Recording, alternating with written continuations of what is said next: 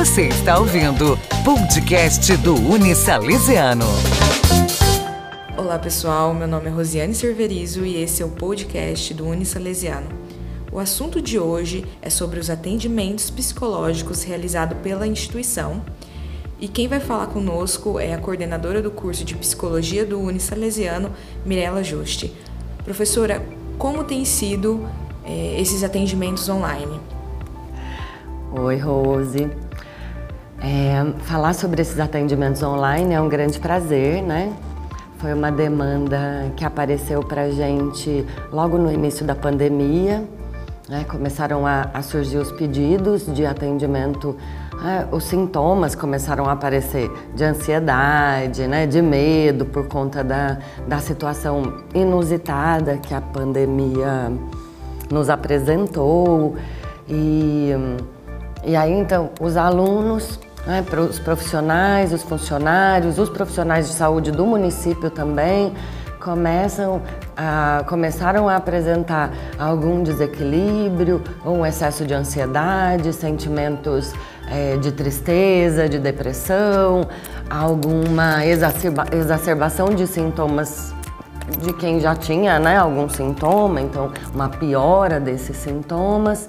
E aí é, no dia, no início de abril, se não me engano, no dia 4 de abril, a gente começou os atendimentos. Então a gente demorou 15 dias aí, mais ou menos, para organizar. E como que a gente pensou, né, numa solução aí para essa demanda que vinha aparecendo. Os estagiários de psicologia, eles tiveram seus estágios suspensos, né?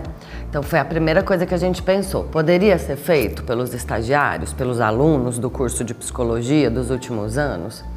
O estagiário, ele tem o impedimento de fazer os atendimentos online porque o psicólogo, ele tem um compromisso com o sigilo das informações, né? um cuidado com a privacidade do paciente, do cliente que ele está escutando.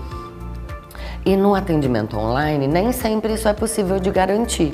Por quê? Porque o cliente está num outro ambiente que você não controla. Né? E essa é até uma dificuldade, viu, Rose? Assim, muitas pessoas elas não têm privacidade para falar, para receber um atendimento. Ah, mas ela, a gente pode pensar, né? Ah, mas quando a pessoa está em casa? Muitas vezes em casa ela também não vai ter privacidade, né? Porque na casa moram mais pessoas e às vezes também o próprio conteúdo que a pessoa vai falar é, são dos conflitos familiares.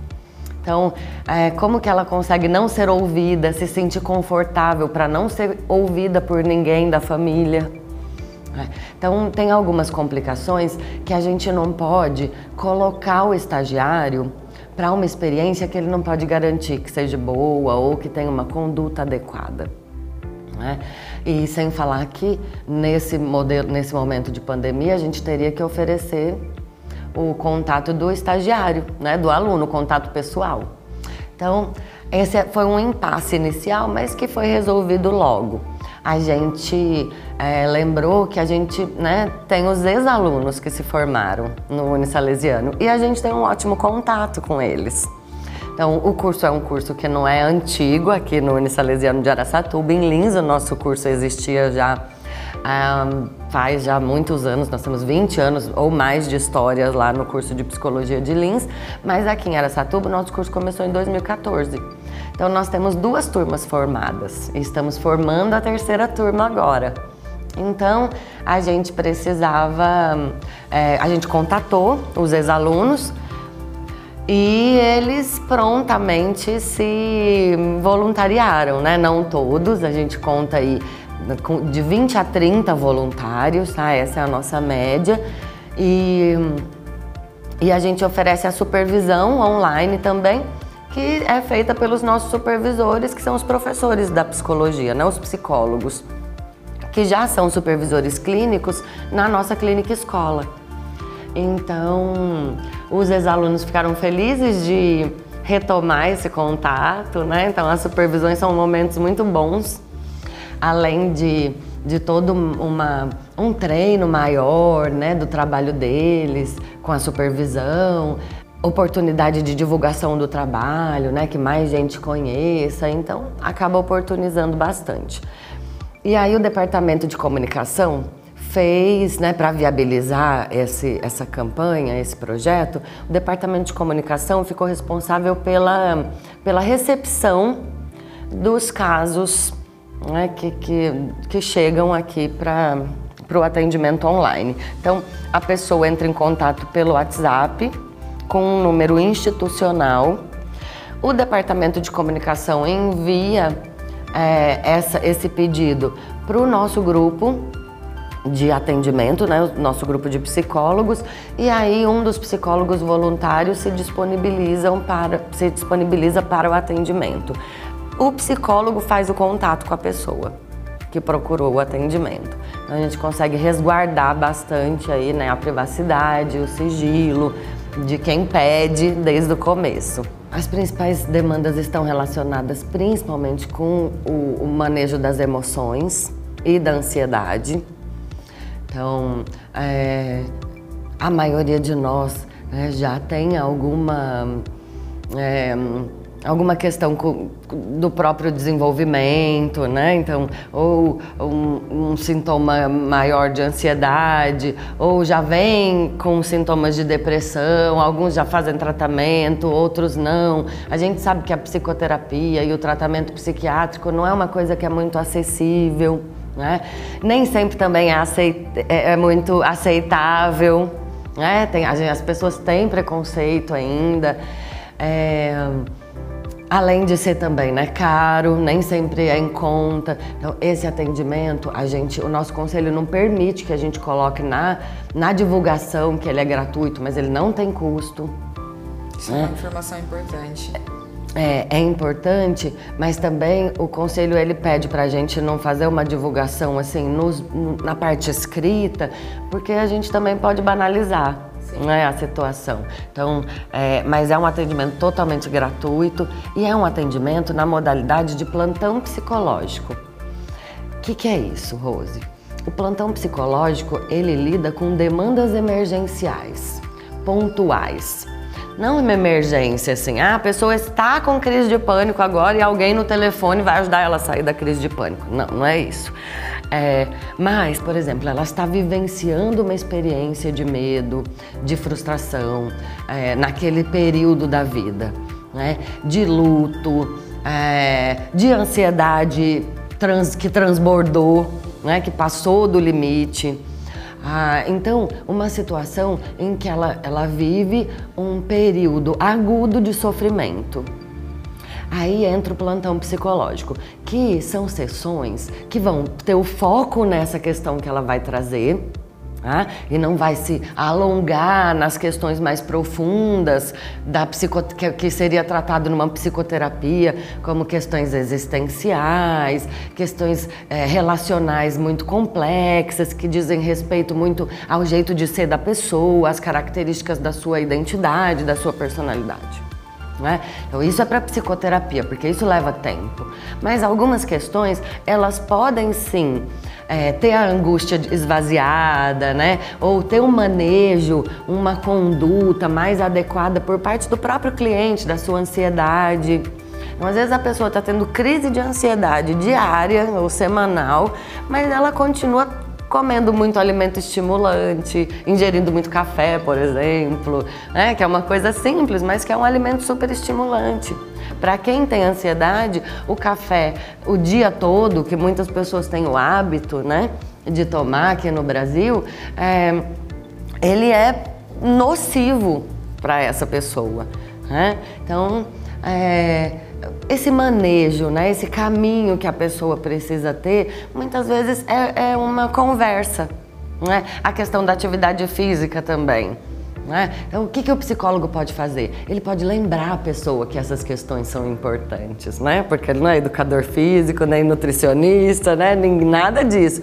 Mas ele pode lembrar a pessoa que ela precisa cuidar dessas dimensões também para ter saúde mental, né? Para ter uma vida saudável. É, e além do que, né, também acolher a queixa, acolher o que o, o, que o cliente tem para falar. Né?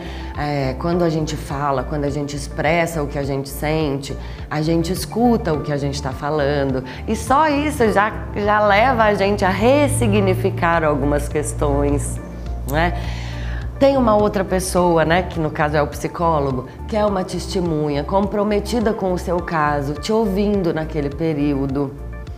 Então, a gente não vai no plantão psicológico se alongar a muitas sessões, mas a gente tem um número de atendimentos reduzido que vai dar vazão para esses sentimentos, para a expressão desses sentimentos e, pra, e ajudar a pessoa a ter uma conduta, um manejo mais adequado é, com relação aos sentimentos, né? às angústias, ao medo, a tudo que ela está sentindo.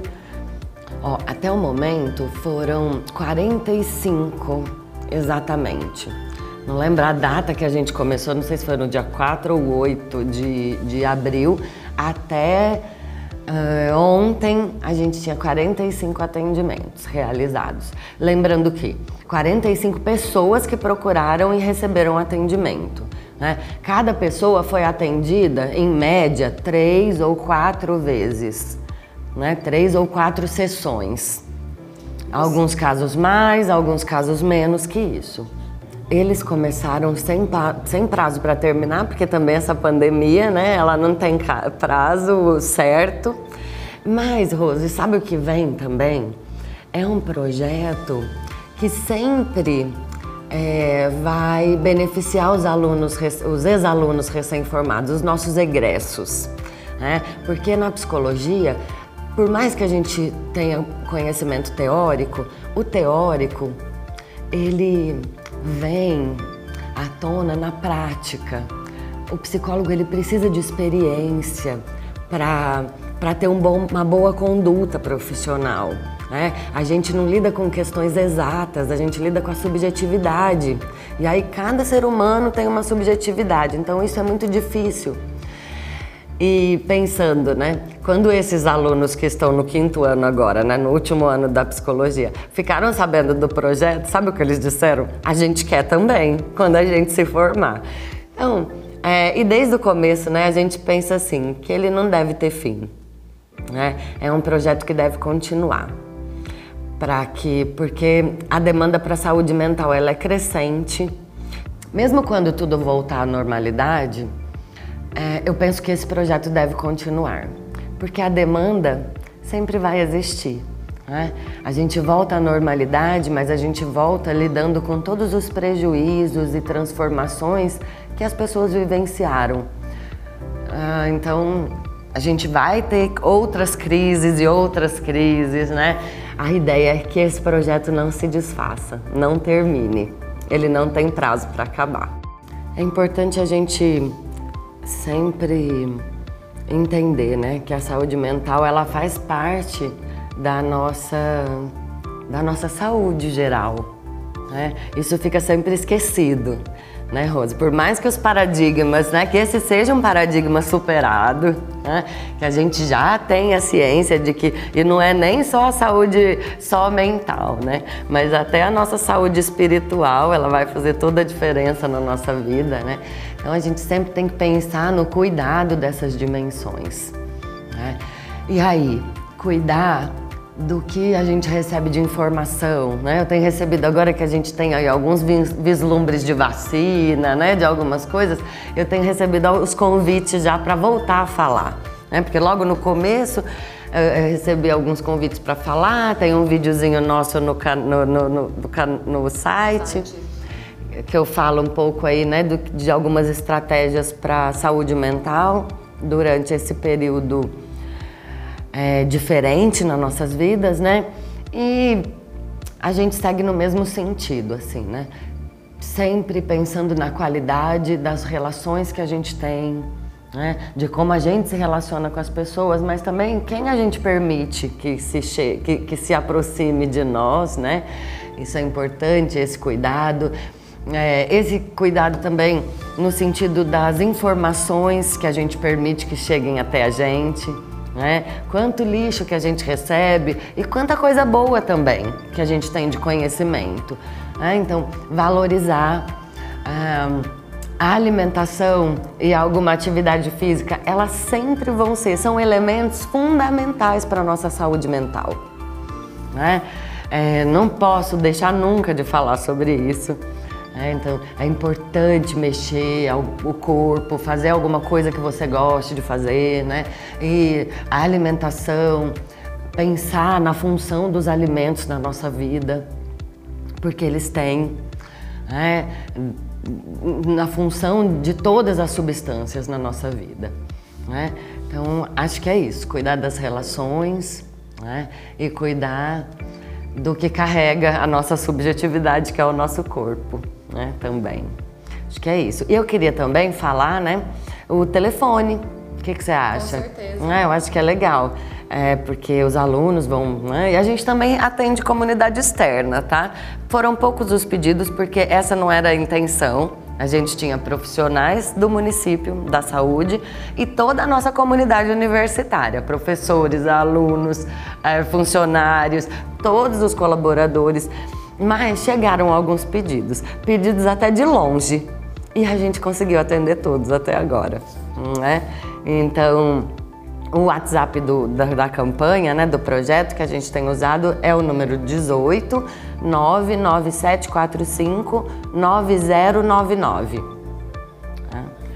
Fica aí registrado, até porque a gente não pensa em parar, então a gente pretende aí ficar com, com esse canal, né, de abertura aí para a gente poder promover a saúde mental. Você ouviu o podcast do Unisalesiano.